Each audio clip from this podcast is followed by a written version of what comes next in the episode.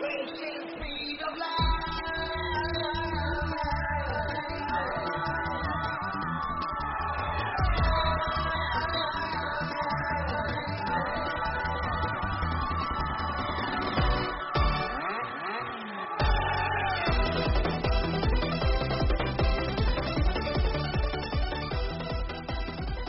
Hello，大家好，欢迎您收听老麦聊赛车最新一期的节目。我们在民用车领域呢，会经常提到一些啊设计师啊，甚至工程师，而有些设计师甚至是大家如数家珍的，比如像克里斯班格呀、彼得希瑞尔这些人，甚至成为了公司的领导。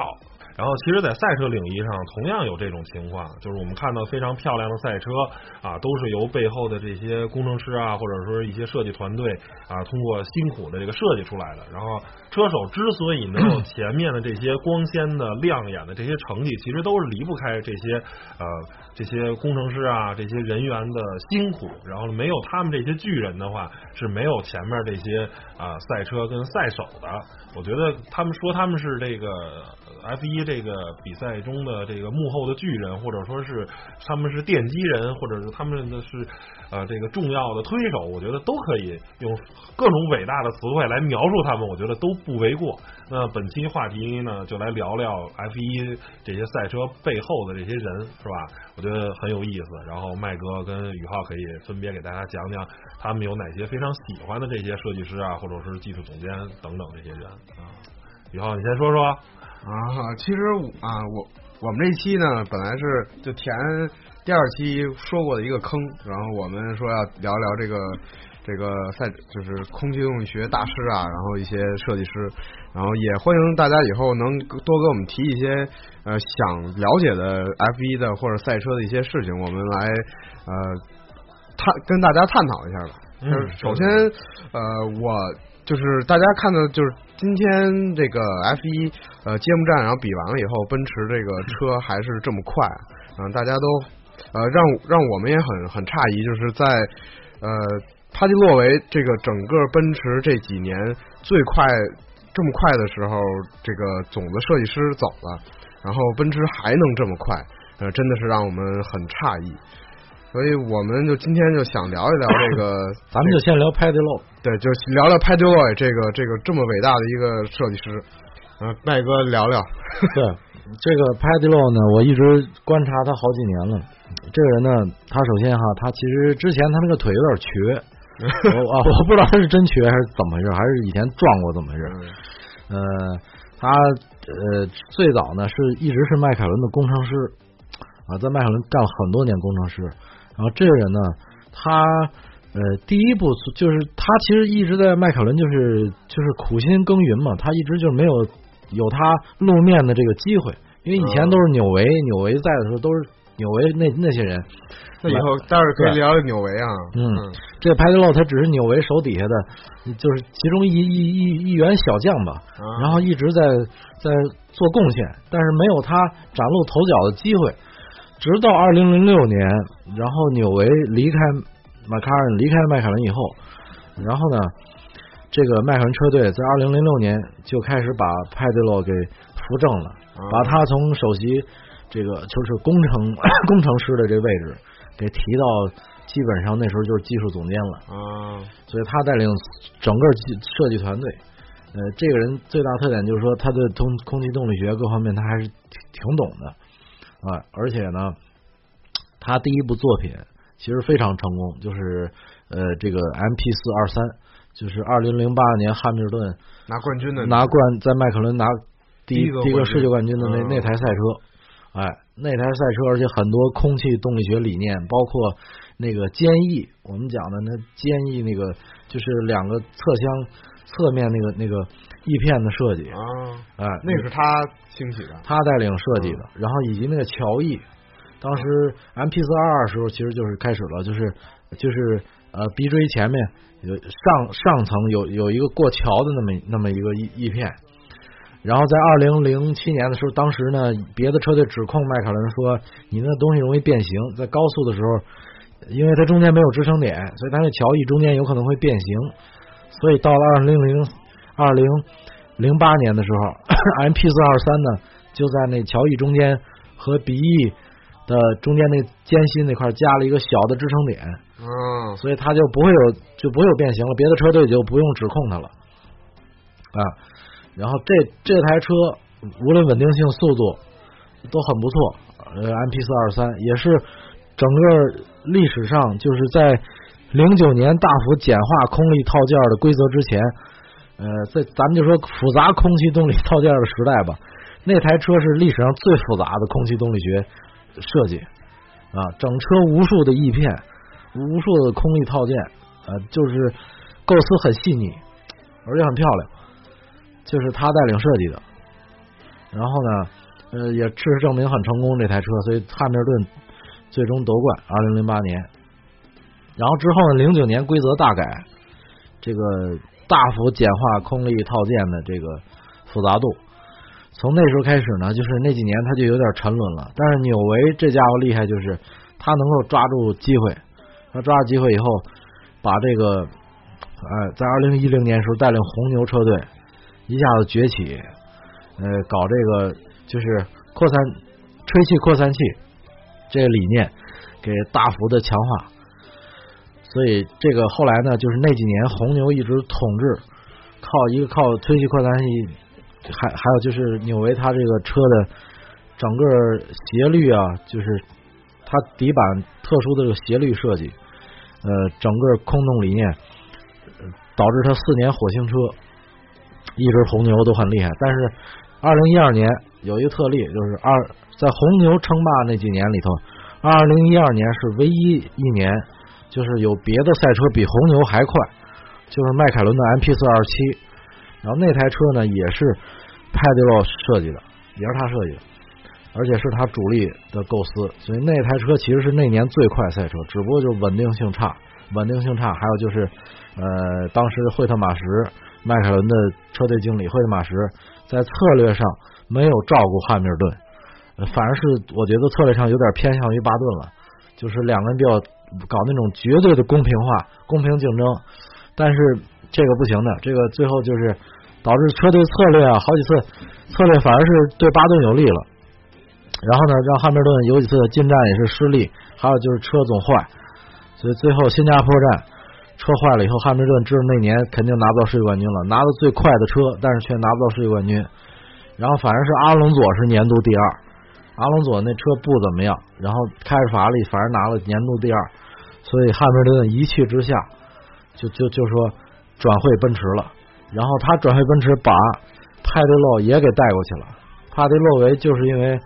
就是也是觉得汉密尔顿很有前途这车手，所以跟着他一起去奔驰了，也把好像帕迪洛维去奔驰更多的是因为奔驰承诺了他一些。呃，股份上的东西啊什么的，承诺他一些东西，但是你要不能低估车手作用。是，这倒是。嗯，车手有很大作用，因为 对，就是这样。所以他他过去以后，这个你看一下子奔驰就崛起，就是他奔驰那前三年的车都是都是派德洛设计的。对，这倒是。那现在今年为什么奔驰还依然很强大？这个其实去年。的车也是也有他设计的影子，对对对，只有今年的车是完全是没他关系了。那么咱这么说吧，就是在规则，首先规则没怎么改，在规则没有没有明显改进的情况下，呃，这个旧车的设计理念呢，其实是可以移植到新车上啊。这对这倒是，呃，这有点像二零零七年，二零零七年其实迈凯伦的车呃全场最快嘛，跟法拉利车一样一样快。但是那年的车其实已经纽维已经一点都没有参与了，嗯，一点没有纽维关系了。是是因为什么呢？是因为那年的车实际上是继承了零六年、零五年的设计理念。然后呢，零六年的时候，只不过就是说那时候赞助商也没到位，然后沃达丰也没到位，然后这个资金上，还有就是说王牌车手啊也没到位，导致呢整个军心也有点涣散。然后那年。零六年其实本来不应该那么差的，但是拿了一个第三，但是不并不等于那车的基础差，那个车的基础还是零五年纽维设计的理念，所以他们沿着那个理念一直往下走，呃，到了零七年 以后，这个就是说沿着他那理念，因为规则没怎么改嘛，一直搞出来这个 MP P 四二二，所以当时就是说一直零七零八年两台车都很快，其实都有纽维的影子，只不过它不在了，不在了，但是它的基础在那儿，基础哲学在那里。但是零九年一大改规则，它的基础，它的哲学就是说无法再应用到新的车的设计上了，所以所以一下子这车队成绩就不一样了，就就就下来了。我觉得咱这个就说了这么多这个拍罗维，但是没想到说了一半的聊的是纽维啊。但是我觉得纽维确实是对一大特点。对对，但是纽维这个车这个设计师绝对是现在围场呃最最伟大的人了。而这个奔驰今年呢，其实是这么回事吧，就是说，嗯，这个理念基础还是以前派迪洛打下的基础，但是沿着他的设计哲学，现在谁给他发扬光大了呢？就是现在两个人，这两个人一个是阿里森，一个是这个科斯塔，这俩人以前其实都是法拉利的主主力之一，两个主力工程师，呃，在法拉利也都是在一线上做贡献的两个人，然后是法拉利。就是舒马赫鼎盛时期那五年，这两个人贡献了很大的力量啊，在法拉利的团队，就是两千年到两千零四年那几年，这两个人是法拉利的，就是工程团队里的核心人员。所以这两个人呢，后来在法拉利也是一直都不得力，甚至那个谁科斯塔呢，我记得是后来还去过丰田，也是没有没有搞起来啊。然后这俩人现在就是说在这个。奔驰这团队，然后再加上帕迪洛以前留下来这些东西，这俩人一搞，哎，反而现在看来效果还是挺不错的。这俩人是之前法拉利就是舒马赫时代的，舒马赫时代就就在法拉利。那舒马赫时代这么强，是谁的功劳呢？你觉得？舒 舒马赫时代的时候，这俩人不是主力啊，不是那个首席设计师，首席设计师就是罗里拜恩。罗里拜恩呢是超天才，是个南非人。这老头现在也七十多岁了，也早就退休了。呃，老头可以说是历史上唯一一个曾经，咱们就说呃多年里头吧击败过纽维的人。最强的还是纽维啊！啊，嗯，曾经击败过纽维，因为他真的是在嗯怎么讲呢？其实舒马赫开始那两年就是世界冠军，零四呃九四年九五年在贝纳通车队，那时候贝纳通车队的车。那两台车就是呃罗罗里拜恩设计的，哎，所以舒马赫去法拉利呢，就顺便把罗里拜恩跟着他一起给带到法拉利去了。当时法拉利的团队不行，所以呢，他带走两个人，一个一个是罗斯布朗，罗斯布朗，一个是罗里拜恩，他把这俩人全带着他去法拉利了。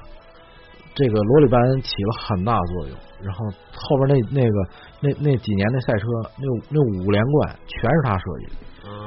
加上前面两台，所以舒马赫那七届冠军，七台车全是他设计的。啊，这真是一个很厉害，非常厉害。舒马赫这么成功的人的背后的英雄，其实是背后的男人。对，而且那那七年呢，前面就是舒马赫在贝纳通那两年的时候，那个谁纽维在谁哪儿呢？纽维在威廉姆斯，嗯，威廉姆斯雷诺当时最强势的车。对，然后但是纽维那时候就是为什么那两年他吃亏了呢？因为纽维在九二年、九三年设计的那个威廉姆斯火星车啊，实在太快了，然后呢，导致这个就是别的车队根本就是望尘莫及嘛，就是给就就是不管你谁开都给你甩远了。他有什么技术呢？就是主动悬挂，主动悬挂就是就是呃，他这个前悬挂系统呢，能够根据他这车的悬挂系统，能根据这个路肩的这个高低起伏。能够自己调调整这个车的高度，哎，调整它的有点黑科技那感觉，黑科技的。就现在 F A 原明令禁止所有的主动的一些设计，对，等于是这车的悬挂系统根据这个路肩，它自己调整。它是怕不平衡吗？还是说因为有的车队掌握这技术，有的车队没掌握？差距太大了，容易导致差距。就是一一骑绝尘，一一支车队啊，就是一比如某某车队有，而且 F A 它更多的希望就是说车手来操控比赛，不是赛车来。你像九二年，就像傻子一样，对对对，所以现在呃取消很多这个，就是不允许所有主动的一些就是配件吧，只允许被动的。所以我就一直说那个呃呃。那个兰博基尼的那个新车胡拉坎，它的那个它号称很厉害的那个科技，其实是一个主动的科技，是奔驰呃迈迈凯伦法拉利早都早多少年不玩的东西了。都是原来在赛车上用的。对，最早有那个就是那个那叫什么，就拨片换挡的。啊，嗯呃，其实好像我记得是法拉利先有的，但是真正第一个给它发扬光大是威廉姆斯车队。然后呢，呃迈凯伦进的晚一点，迈凯伦是九三年才开始采用，威廉姆斯在我记得是在九一年就开始用了，已经。那之前这个就确实太早了。那那之前 F 一麦哥用什么换挡？是传统的机械挡杆吗？传统的序列式哦，序列式换挡啊，然后就等于就是就是往前推一下是增档，哦往后拉一下是降档。那他那个挡杆放在什么位置的？赛手的右右边右边很窄一个小杆，但是你看塞纳的塞纳时代的也都是跟咱 H 型的那种，嗯嗯嗯就也是不断的在进化。塞纳那好像也是 H 的，嗯，对，塞纳那是 H 的，嗯，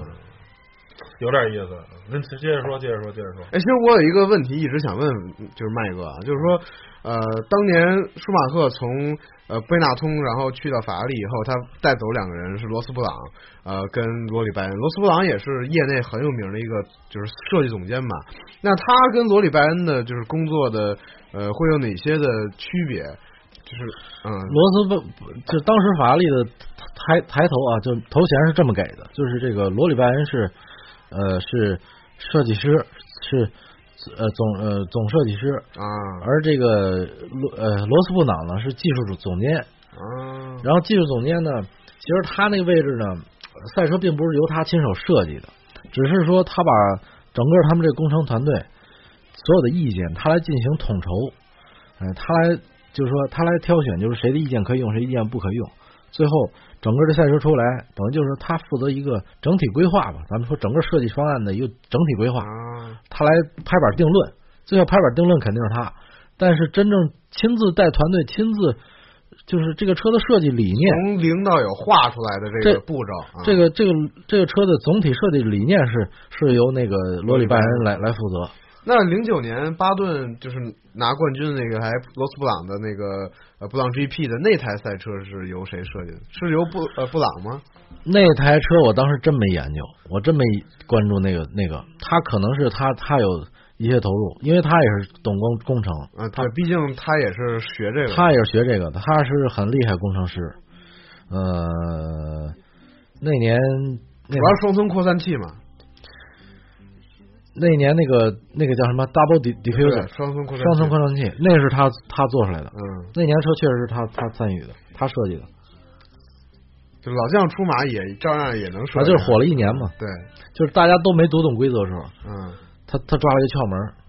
找了一那 F 东西。一有时候抓规则漏洞是但其实你看他拼不过纽维，为什么？他在下半赛季其实红牛车已经速度已经上来了，对，在那个零九年下半赛季的时候，已经看红牛已经开始快了，就是纽维的功力，因为因为这个他毕竟他没有到那级别，他只是抓到大家没读懂这规则的时候，他他他钻空子了，突击取巧，投取巧了，但这空子你钻不了多久，别人只要一明白以后，别人会搞得比你更厉害。这罗斯布朗也搞是吧？罗斯布朗有时候站的角度稍微高一点，是吧？对嗯，他主要是策略为主。他在法拉利的时候，每每一场比赛他是策略师、策略大师是他。嗯法拉利那几年策略非常厉害，呃，策略主要策略都是罗斯布朗定的，所以他这点非常非常强，这是他优势。那我们还是主要聊是这个大神，这这所有大神背后的大神，这个纽维吧，这个确实很厉害。这纽维吧，他怎么回事？他最早是在这个呃，这个美国有一个赛事叫 Cut，这 Cut 呢就是这个其实就是印第五百的这个前身吧，就是其其其实以前一直叫 Cut，就是有一站叫印第五百，Cut 和一年下来很多分站，其中一站叫印第五百，就是套圈跑。然后 Cut 一年下来基本上是，嗯，有这么一半都是椭圆赛道啊，一半是公这种街街道赛。赛赛场的这种比赛。然后呢，这这个 Cut 当时最有名一个车队叫纽曼哈斯车队，这车队呢，呃，曾经那个眼镜侠博尔戴斯，这个九那个二零零四年到二零零七年那四年的世界冠军都是纽曼哈斯车队，这车队在 Cut 历史上很有名。然后纽维当时其实就是这个这这车队的，不是 F 一的这哈斯车队，那名字一样。他是这 Cut 这哈斯车队的这个主力设计师，然后后来呢就让这个 F 一给要走了 F 一 F 一当时有一小车队叫叫 Layton House，哎，我不知道怎么翻译，但是 反正有小车队要走了，然后所以他的这小车队呢，就是说他由于资金吧，这资源太有限了，没办法发展，没有搞出什么他们名堂出来，所以后来直到威廉姆斯把他要走以后，哎，他才真正爆发出自己的实力。这威廉姆斯呢，呃，首先就是九一年，九一年这个那台赛车，威廉姆斯那九一年那台，呃，他已经能看出来他的车在某些赛道，尤其是高速赛道，他比塞纳的这个呃驾驶那台迈凯伦啊，比那台 MP 四六要要快，但是呢，因为他那个稳定性差一些，威廉姆斯那年稳定性有点差，所以导致呢他输给最终输给塞纳了。但是九二年开始。自从他们车队采用了主动悬挂，什么叫主动悬挂？就是就是这个车的悬挂系统会根据赛道路肩的这个高低不平，上路肩的时候，根据路肩的这颠簸程度，它的车自动调整悬挂的高度，悬挂软硬度、悬挂高度，它自动调整。所以这个车就等于就是它抓地就是黏黏的抓在地上，即使过路肩时候它不会被路肩弹起来，哎，就抓地非常好。然后呢？它这车，所以说它比，因为因为它过路肩稳嘛，所以它就很可以轻松的甩开其他的赛车，不管你怎么追，你都都没有用。所以迈塞尔那年呢，以巨大优势拿下九二年世界冠军。然后九三年的时候，那个普罗斯特加盟威廉姆斯车队，普莱普罗斯特第一次试车的时候就感觉到这车是他毕生驾驶过的最好的赛车啊，简直是就太强了。所以九三年普罗斯特也是轻松夺冠，轻松拿下全年这个总冠军。所以到了九四年呢，塞纳一看，塞纳说这车这么好，不行，我转会过去了。所以他从迈凯伦跳到威廉姆斯，就是因为看中了纽维当时的设计这台赛车。哎，可是他倒霉就倒霉到，他去了以后，汽联就出新规则了。他刚去，汽联就把这个主动悬挂给禁止了。哎。这个是贝纳通车队，也就是当时舒马赫在那车队提出的抗议，就抗议说你这东西非法，哎，然后呢，我给你拆了，你不能用。所以威廉姆斯那赛车呢，一旦拆了主动悬挂以后，就失去很多优势，它就驾驶起来开始变不稳定了，没有以前那么稳了。所以塞纳就觉得这车不好控制，车虽然快，但是不好控制，马力大啊。然后当时雷诺引擎是最强的。可是他这车是在高速弯不稳，所以这个情况呢，当时就说，呃，塞纳也是他也是怀疑这个贝纳通车队采用了非法装置，他一直怀疑就是舒马舒马赫在那支车队采用一些非法的东西，但是你最终也没没没没有把这事情给揪出来。但是不管怎么说，不管人家贝纳通采弄不采用，他至少这边我给你进了，进了以后，你你对他不利了，所以那年。加尔塞纳一撞死，他死了以后，所以舒马赫就没有对手了嘛，就一骑绝尘了。所以他当时贝纳通依靠罗里拜恩的设计，呃，加上舒马赫的这天赋，以及他没有对手这种情况下，就拿下九四九五年两年的这个舒马赫头两年世界冠军啊。然后呢，后来呢，这个但是但是自从舒马赫。九六年转转会到法拉利以后，因为九六年他把整个贝纳通技术团队，这个罗里拜恩为核心的罗斯布朗把他们全带到法拉利去了，所以九六年开始贝纳通也完蛋了。从九六年开始呢，威廉姆斯又崛起了，因为又是因为纽维，因为纽维还在威廉姆斯，所以说呃纽维继续设计嘛，咱就说继续设计，他把九六年呃达蒙希尔。那台冠军赛车威廉姆斯，呃，F W 一八应该是我没记错的话，F W 一八，然后他给搞得非常强那台车。那可不可以说，就是威廉姆斯到现在这个，我忘了总冠军也是七次还是八次了啊？嗯，是基本上都是纽维所，都是他设计的四次。呃，威廉姆斯就是至少有四次，九二、九三、呃，九六、九七。这四台车都是他设计的，而且都是速度非常快。九六年那台车跟舒马赫法拉利打嘛，然后达蒙希尔那样的车手啊，他不是什么顶级车手啊，嗯，他都能夺冠，你想想。然后九七年呢是维伦纽夫，维伦纽夫过去以后也是那年舒马赫也是占不到什么大便宜，维伦纽夫仗着那车好，最后也是击败舒马赫。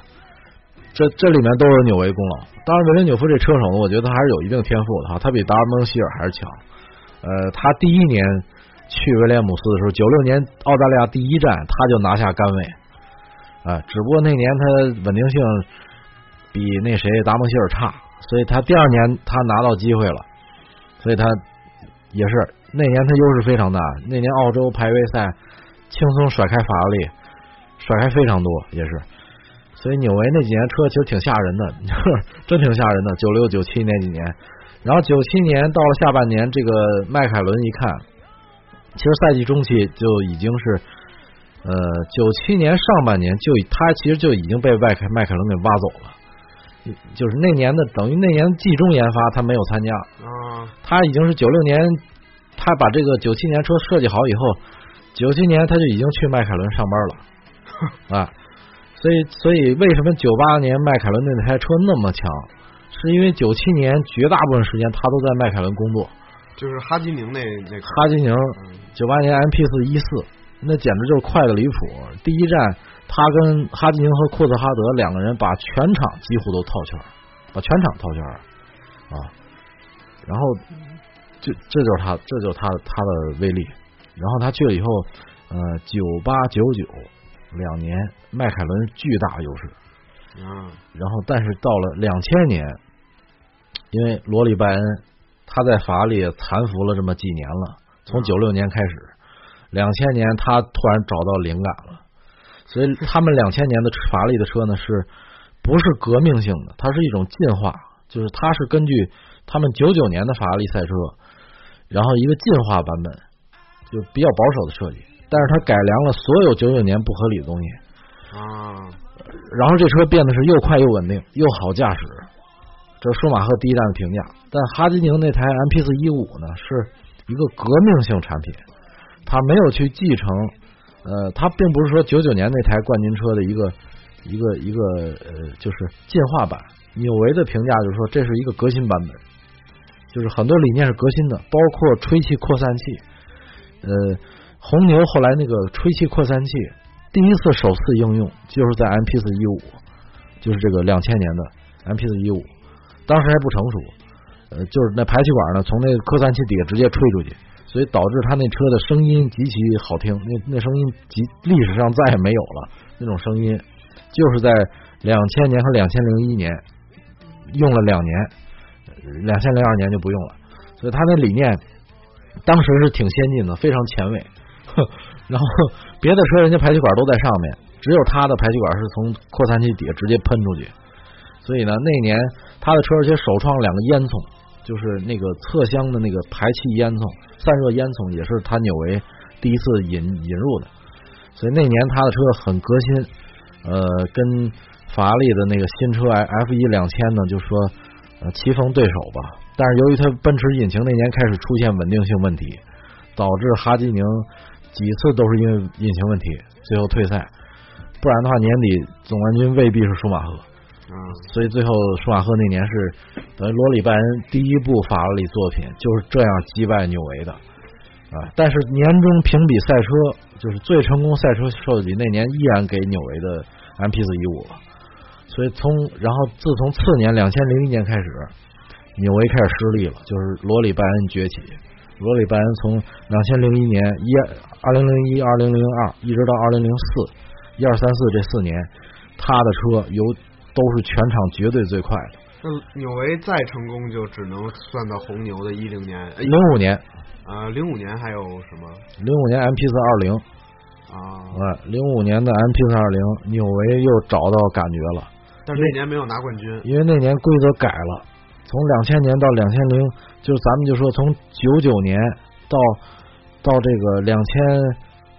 到两千零四年，这规则都没变，所以一直罗里拜恩都都占便宜，就是吃透了这套规则，吃透这套规则。我沿着这套规则一直进化，我这车越弄越好。但是到二零零五年开始规则大改，首先尾翼往前收，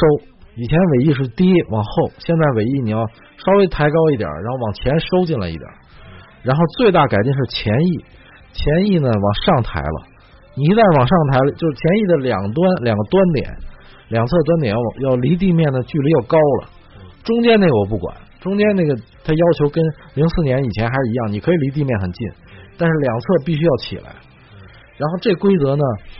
当时就被有的车队给抓住了，有的车队抓的就很好。所以为什么纽维他就擅长这个，在规则大改的时候他抓住了，而且那年是硬胎一套胎跑到底，重油硬胎一套胎跑到底。那么这种情况，纽维抓住机会，所以零五年他搞出那个 M P 四二零，也就是迈迈凯伦最后一部大作吧。咱说，呃，前三站比赛呢没有发挥出他实力，嗯，前两站吧他没有发挥实力，他他那个车主要是排位赛不行。排位赛他有一点小问题，导致排位赛失利。但是在正赛中，就是当时眼睛尖的这个观察家发现了，说这个车在正赛中速度非常吓人，只不过就是老有车挡着他，他发挥不出来。因为那时候超车难。但是说正赛很很吓人在哪儿呢？就是他能经常能把人给就就是很容易就撵上来。所以呢，人家就说了，说他纽维自己就说说我们这个有点小的缺陷，这这个车这小缺陷，他说我现在已经知道这问题在哪了。只要把这小缺陷给改进，瞬间排位赛速度就能上来。结果到了第三站还是第四站，就是圣马力诺，然后莱克宁直接就拿杆位，然后那个拿了杆位以后，而且一起跑，他没有十圈，他就一圈比人甩开半秒的时间，就把阿隆索给甩没影了。啊，这零五年为什么最后冠军丢了？就是咱们就说这个稳定性问题嘛，哈，啊，咱们就说这个可靠性。M P 四二零呢，历史上有名的，可靠性差。这车呢，当时就是纽维的设计太激进了，把侧箱收的非常紧。这车完全在乎空气动力学，完全没考虑这个，就是太忽视它散热性能了。而当时雷诺呢比较保守一点，雷诺的车也很不错，但是它在那个侧箱的后半部分，它开了两排整排的鲨鱼鳍，两排整排的散热片，散热那个散热那个鲨鱼那个，就像鲨鱼那个鱼鳃一样。啊。两排的散热那个通风口，但是那东西它肯定会影影响你空洞的效率。你虽然是可能他会考虑到说我喷出来这些热气导到后后定风翼上面，他会有一个考虑，但是他肯定不如迈凯伦那个，他根本就没开缝那个好嘛。但是可是问题就是说，人家雷诺就很稳定，人家根本就不爆缸啊，非常权衡了一下，权衡了一下，对啊，因为那年是首次采用一台引擎用两站。之前都是一台引擎一站就用完就完事儿了，现在都二十多站用三台了。啊，那零零五年是第一年，汽联考虑到节省成本，说你这一站一台引擎要一定要跑完两站比赛，所以好多车队没适应过来呢，没适应过来，所以雷诺当时就采取了相对保守一点的，就说咱这车别光追求空气动力学，咱要把这散热要考虑到，所以他那车的，就是你能看它侧箱那个开的开口非常多。多多跑点热气，然后多跑热气，发动机能得到充分的冷却。但是他那两台车，雷诺那台 R 二二五和那迈凯伦的 MP 四二零都是什么呢？都是吃透了规则了。就是那年的前翼抬高以后呢，他们很聪明，因为他们规则抬高只是说要求两端抬高，所以他们两台车的你仔细看都是，它那个尾翼呢是鼻翼是两端抬的很高，但是中间是下陷的，它等于是个曲线。中间是降下来的，但法拉利没吃懂这规则。法拉利那年就就就就是愣在那个下边又加了一个小翼，等于他没有把前翼给拉下来，把中间拉下来，他只是把前翼中间那部分呢下边又多加了一个托板，又加了一层翼片在底下，所以就很显得很生硬。它不是一个整体，它是一个单加上去的东西。然后你在视觉上你看着就很别扭，所以果然他那车就不行。但是你看雷诺跟跟迈凯伦那台，它就是一个很流畅的一个曲线，那个那个鼻翼，哎，所以就很合理。它它事实证明，然后纽维就只能追溯到一零年以后的对，就了，就是一二零一零，然后就离开迈凯伦了。零六年以后去啊，可能他也失望了。红牛的心路历程就真的是纽维来，因为纽维其实最后一次在迈凯伦，他是很希望迈 M P 四二零能 Kimi。能驾驶 M M P 四二零能夺冠的，但是那年由于奔驰的稳定性问题，呃，奔驰当时是那个伊尔默在英国的部门给设计，当时稳定性频出，所以他当时也是灰心了，他觉得这团队就是说这引擎现在这问题弄得他已经没办法了，所以他就想换个环境了。然后呢，当时红牛给他出了高薪，而且呢，红牛有一个策略，就是红牛是呃整个团队以他为核心，就是他说什么都算。而当时在迈凯伦的时候呢，他的权力还不是那么大，他只是就是说他要跟很多人合作，因为迈凯伦是大团队嘛，就罗恩丹尼斯他很注重这个团队合作，所以他在迈凯伦当时的话语权没有他后来在红牛是话语权大。嗯，哎，所以说他也是因为这原因，所以他都没有跟罗恩丹尼斯商量。他零六年，零六年都已经就这么说吧，就是已经到了东快东侧的时候了，已经到到了要东侧的时候了。他罗恩丹尼斯才知道这个事情，才知道说你要去第二年你要去那个红牛了。所以当时丹尼斯非常生气，我记得把他的什么书桌上的东西全扔出去，对，把他的直接去把他让保安把他给扔出去，把他推出去，然后把他的办公桌里所有材料全没收。当时他就觉得丹尼斯这个做法呢太粗鲁了，太野蛮了。但其实这可以理解，因为这个机密涉及的太多了，对。其实其实他带走了很多机密带到红牛去，他带走很多，因为所以你看红牛。从零七年、零八年开始设计那赛车，就跟迈凯伦的 MP 四二零外形非常像。嗯，而且零九年就能看到苗头了，然后一零年拿冠军，到连续四年。对，而且纽维还设计了一个非常厉害的一个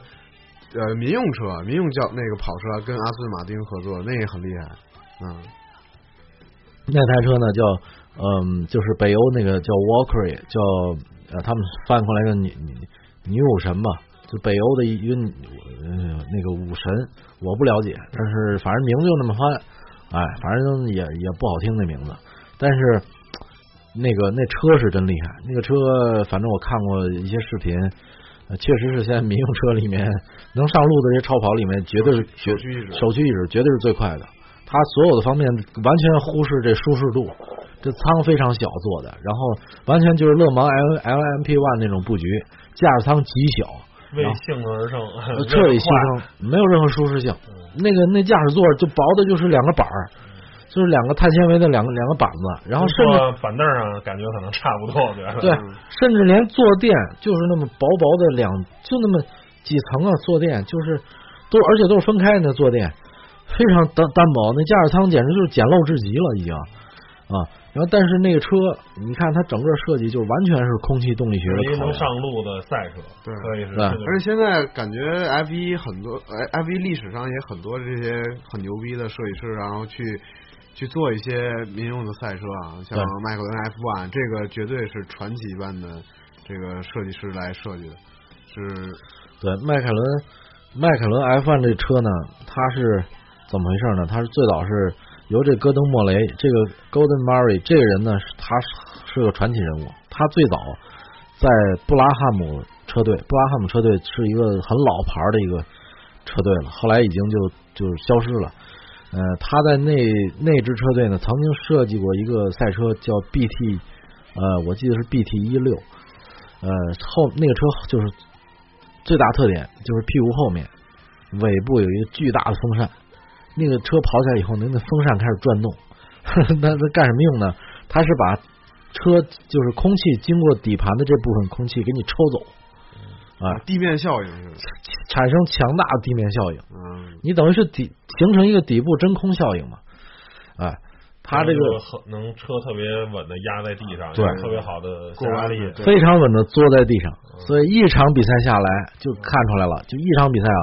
他那个优势简直太大了，所以第二场就给他禁赛了。啊，你不带这么玩了，不带这么玩了，就第二场人所有车队都抗议，说你这非法装置。嗯，BT 四六是吧？就开了一场比赛，BT 四六，对，BT 四六，BT 四六，就是这就是戈戈登·马瑞戈戈登·莫雷他的绝他的这个歪主意啊啊，他的创。他是好像也是塞纳跟普罗斯的最巅峰，迈凯伦第一次巅峰的时代的赛车也都是他的设计的。所以他在布拉汉姆那种车队呢，发挥不出他的，咱们说良禽择木而栖嘛，是吧？纽维当时去了威廉姆斯，他当时去了这个，他比纽维更早，他就转会到迈凯伦了。所以迈凯伦八十年代崛起，第一次崛起，呃，不能说第一次，呃，第二次崛起就是 M P 四，M P 四四。一九八八年那台就历史上最成功的赛车，全年十六站比赛十五胜，这是历史上绝无仅有的胜率。我觉得之前迈凯伦呃不能就只能说是成功，然后有了它以后，真正的是走进了呃 F 一历史上的一个巅峰的一个位置了。对，因为之前也很厉害，之前就是说八八五年、八六年 那几年也很厉害，那几年呃用的保时捷的涡轮增压引擎啊，也是普罗斯特嘛，拿两届世界冠军，也是很强的，也是全场最快的车，但是他没有到那种统治性的对那种那那种程度。然后八八年开始就是全场呃火星车，那真的就是火星车了。然后呃优势太大，所以那年的车呢，呃也是他设，就是由他来来设计，包括次年那个 MP 四五，他也参与了设计，呃，他也参与了一半的设计。后来老哥怎么就退了？老哥九零年就退了啊啊，但是就咱们就说最经典那台。他设计赛车，确实是到现在这个十六战十五胜这记录，到现在没有没有一个车队能打破。而且他设计的迈克伦 F 一也是保持了从九四年开始保持到现在的呃自然吸。其实他为什么退啊？他就是去搞民用车了啊。当时他跟罗恩丹尼斯说：“我设计赛车设计这么成功就够了。”他没有纽维那野心，就是说连续设计那么多成功赛车，他觉得说我搞出这么一个极品的 MP 四四出来，已经证明我实力了。那么下一步他的人生挑战是什么呢？就是我搞个家用车出来，就 F 一就是他。哎，而且这家用车呢，要要要搞掉你们所有的历史上的家用就超跑，哎，包括现在的。那个自然吸气的极速的赛家用车的跑车也是还是他保持的，九四九三年九四年的一款车啊。所以当年八九年的时候，他跟丹尼斯还有一个人，就是那是迈凯伦大股东，嗯，他们三个人在一个在英国的那个机场会面，第一次讨论起这个规划。他就说我要造一台绝无仅有的一台终极跑车，没有任何妥协。这车在设计上，在成本上没有任何妥协，我搞出来这么一个东西。丹尼斯也是个疯子，丹尼斯一听，丹尼斯当时就同意了。就咱咱最后也证明这个车还是挺成功的，很厉害。这个车在，而且我觉得好像也是标志着迈凯伦成为了一个呃民用的跑车的这么一个成功。而且到现在这个车的价格也是接连走高，然后这车已经无价之宝，非常贵，你两百万英镑可能买不到那种感觉哈。现在应该差不多二手车在一个亿，一个亿，一个亿人民币吧，一个亿人民币，很很贵的。然后这个车就是说每次拍卖都创更高的记录，因为它产量就那么点儿。之前那个憨豆憨豆先生有一辆撞过三次的，然后还卖的卖到了一个亿，撞了都没事儿都卖。然后他那台车最大特点什么？就九四年面世，第一次他是九三年在摩纳哥首展，呃，那车还造型后来还做了一些小调整，当时造型不太一样，就是前车灯那个。呃，主要是下面那小灯副灯那个造型不太一样，那是它是它的第一台原型车，在摩纳哥，因为迈凯伦车队是在摩纳哥的参加首战，一九六六年第一次参加大大奖赛就是摩纳哥站参加的，而且第一次碳纤维引入赛车也是在摩纳哥站，然后呢，所以他们为了纪念这个，所以迈凯伦 F 一那个超跑就在摩纳哥进行的首展，当时全场震惊，因为谁也没想到它是三个座。也没想到说驾驶座是在正中间，这个这个这个，它这个就是这种座位神奇了，太太不可思议的设计啊！它这个座位布局是是跨跨时代的，没有到现在好像也没有说第二个车是这么好的。而且它到现在保持了一个什么记录呢？就是它这个自然七气引擎、自然进气引擎的赛车里，这个跑车里面没有一台车打破它的极速的，嗯，没有一台车。哎，它的极速三百九十一公里的极速，到现在自然进气进气引擎里头没有没有能打破，全是靠涡轮增压。也是现在拿也拿过勒芒的，就是比赛版也拿过勒芒的冠军。赛道改改进版九五年拿下勒芒冠军，这也是历史首创啊！历史上没有赛赛车是说家用车改不改吧，改成赛车，然后去参赛去，能把勒芒拿下来。这不可能，因为勒芒都是都是专业，都专门赛车，所以说这也是爆了。所以他这他这台赛车到他这迈凯伦 F 一这台车呢是家用车生产六十四辆，呃，那个哎那个什么 GT 版呢？我想想啊，GT 版一共生产了，呃，反正数量不多，就是它总共家用版和 GT 版加一块儿一共是一百辆，就这么多。嗯嗯，然后五台 LM 版，所以它最后这个这车到现在在欧美各杂志上面都是至今等仍被称为终极超跑。就神车，神车啊！觉得洋洋洒洒，反正聊了也又是四十多分钟，然后从呃刚开始这个 F 一的设计啊，很多的设计师，很多的这些啊技术总监，然后最后呢还是聊到了咱这个民用的这个迈凯伦的这个超跑 F 一，也觉得这名字也是向 F 一这个赛事致敬啊，这么一个，反正觉得聊着挺有意思。